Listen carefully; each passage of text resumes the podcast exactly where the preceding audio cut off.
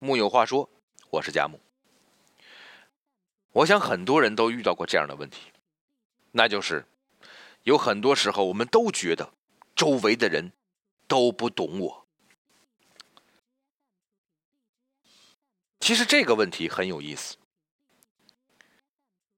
我一度觉得“懂我”这两个词儿是世间最感人的词儿。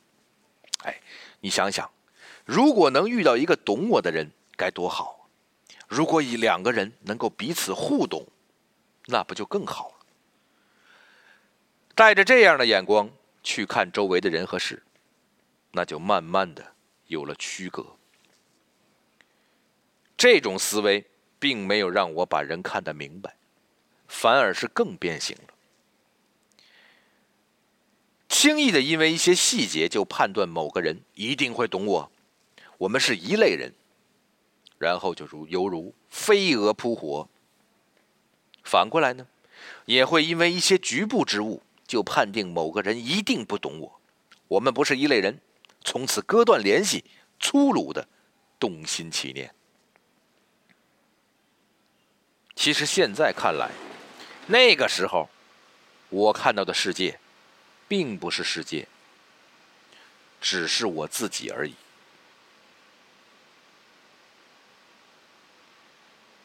想来很多人都遇到过这种情况。那个时候，三言两语你就想证明自己了解谁，也每时每刻想对所有人诉说你是谁。那是一种焦灼，试图抓住某一根救命稻草，试图快速契合世界，试图快速摆脱孤独，像一个苦苦挣扎的孩子。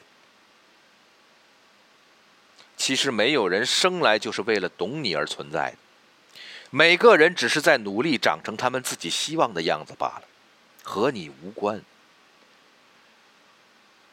每个人只是无数条命运之线在茫茫人海中的某一次横截、交错、关联而已。我们的相遇就是这么一个点，而每个人的生命都是长长的一根线。从哪里来，要往去哪里，和你不一定有多大关系，你左右不了它。宇宙中每一个人，每一件事，都是一个线性因果的过程。他孤独的从混沌中走出来，一点一点挣扎、明晰、变化，里面层层叠叠，暗明交织，又怎么是一个懂我可以统摄的？其实我这个人，一直挺害怕别人向我吐露心事。不是不耐烦，而是知道，无论我说什么，其实都是无解，帮不上什么忙。你越想帮助某个人解决某个问题，就会越察觉到一个事实：每个人注定都是各自独立、孤独的。但我们还是每时每刻希望一个人能完完全全进来，进入我的生命体系，贴合我，契合我，告诉我此时此刻该怎么办。但无论是所谓的心灵导师，还是精神领袖，世间任何一种迷恋，大概都带着这么一种执念，是一个巨大的商业市场。但这是不可能的。每次听完朋友们的倾诉。我都会陷入两难：先安安静静读完，然后试图扎进去，体会你的感受、你的生活，再字斟句酌的回复一些希望有帮助的话。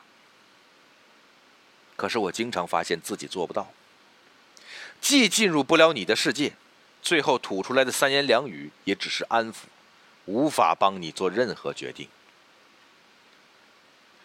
而在朋友看来，确实会有一种感受，因为他们也不过是想找一个树洞。当把这种角色转换过来之后，于是也就不再强求别人能够懂我了，因为懂了又如何呢？所谓的懂，只是某一个片刻，你们在某一件事、某个处境、某个对象上暂时的一致而已。千万别对他抱有太多幻想。这就好像一种常见情况：当我们在某份工作中遇到了特别聊得来的伙伴，出于共同的情况、阶层、问题等等，产生了革命般的友谊，如火如荼。但只要当你换了一份工作，时间自然会把你们拉远，不再联络。不是你们不懂对方了，而是你们失去了彼此懂得的共同土壤。我不是在在教你变得冷漠，只是想你看清一个事实：人注定是孤独的。但也正因如此，我们才要更加珍惜每一段相遇。注定是短暂的，有始一定会有终，因为每一根线总在各自往前。懂你只是某一个瞬间，不会是懂你的全部生命。放下这种统摄一切的念头吧，去享受瞬间和当下，才是对生命最大的尊敬。生命最美的地方。并不是那一根完完整整、有始有终、生老病死的线，恰恰是一个一个彼此交叠的点。放下了懂我这个执念，那种试图找个人取暖的焦灼便渐渐的散去，你的心也会澄明起来。这种焦灼呀，和年纪无关，它是一种我们与世界接触的方式。不信，你可以观察，也会有一些年纪很大的朋友，他们成熟有为，但在关系中依然会执着、乖戾，试图拼命控制，呈现一种紧张、很执拗的气场，痛苦的、沉溺的、乖张的。这种焦灼无所谓好坏，因为它的另一面意味着积极入世。人如果没了这种统摄欲，也就丧失了获得功名利禄的力气。毕竟，创造价值是要改变世界，只是不必让它扩散到个人生活的全部，清醒的把它运用到获取物质的层面，不要是精神层面就好。总觉得，人呐要活得有层次，展示给外界的模样可以是片面的、垂直的、标签的，但内在的底子一定是壮阔的、无设限的、通透伸缩的。人就像一个万花筒，世间面相都是偶然特定的相遇，像抽签儿一样，抽到哪个就撞见了哪个。但里面那轰轰隆隆运转的内在，一定得是一条璀璨奔腾的大河，一定得是个无穷之物。你唯有内在丰盈无穷，才能对外呈现出一个个有穷的具体的面相。所以，人这么复杂。怎么又能被轻易懂得呢？放下了懂，世界也许并没有变得更简单，恰恰相反，它变得复杂了，但也更加有趣了。总有一些很奇怪的问题，比如，你介意和离过婚的人在一起吗？其实生活里这些看似八卦、无聊的、琐碎的、不正经的、无法登上大雅之堂的事情，恰恰折射出来一个人。还是上面那个问题：你介意和离过婚的人在一起吗？我的答案是不介意。不是不介意一个人的历史，而是看透了。你介意又如何呢？我无法改变得了。我无法回到那个人的生命之线里去左右他，去提醒他，告诉他应该怎样怎样。只是接受了此时此刻这个瞬间，我们遇见了，这就是一个点。我接受它的偶然性，也知道我们还会各自往下走，并不知道走往何方。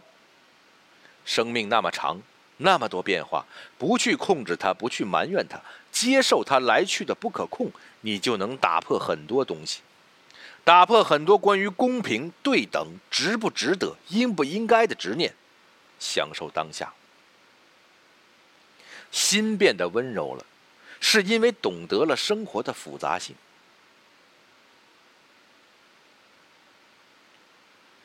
乍见之欢，不若久处不厌。这句话一点点明白过来之后，才会更加珍惜自己的底色，不愿轻易在它上面涂抹什么。即便一时心急涂抹了些许不适合的颜色，过后也会默默擦掉。关注自己的节奏，清醒对待外界评价，明白他们发生的始末和目的，哪些是真和你有关，哪些是真与你有用。比如，我们和父母之间的关系。年轻的时候，我们都觉得父母他们不懂我，所以你很可能不愿意和他们住在一起。过年相聚的时候，也嫌弃他们说话声大，关门声大，吵吵闹闹看电视，导致无法看书，无法写字，无法沉浸在你自己的世界里。现在反过来想，那又如何呢？你懂他们吗？他们有要求过你去懂他们吗？从来没有吧。人与人之间并不存在高级和低级之分。我没有活在所谓更加先进的时间里，他们的旧时光也不意味着落后，但他们还是在努力的垫着脚尖，试图了解我的世界，我的一切。当然，即便如此，还是会有不懂你的时刻发生。但那些时刻不是蓄意的，因为那是生命的线性造成的。父母此刻的观点是他们过去一点一滴走到这里形成的。你不可能跑到他们生命的源头对他们说：“喂，你们好老土啊，快快来到我的时代吧。”那是不可能的。他们已经按照他们的线走到了这里，你也有你的线，你也将落后于你的子女，你的壁垒也正在慢慢形成。生命就是如此，所以何必偏执于我的世界呢？为何不能跳出我这一段，走过去看看，去未来看看，去穿越，感受人多样的美好？生活里交朋友。不妨选择散步的方式，什么都不做，只是走走。散步是感受一个人的最好时刻。那个人的气场是清澈还是浑浊？是焦虑还是平静？是凝聚还是涣散？是攻击性还是舒服的？你很快就能感受得到。散步而来的朋友，那种默契。是不用努力，或者说你努力也得不来的，它就是自然落定在你们之间。散步，就仿佛是一种生活的隐喻。人和人并列前行，却互不干涉，互相都舒舒服服的，不必完全懂得彼此也能在一起，因为比懂得更难的是理解和珍惜。明知道是有所不同的人，却能理解不同，珍惜这种不同，愿意去找到一种可以共同走下去的相处方式，这就很好了。长远的胜利，不是你吞并我，或者我吞并你，你切割我，我切割你，而是最后我们叠加在一起了，走出了一种全新的可能。木有话说，我是贾母，不求懂我，但求同行。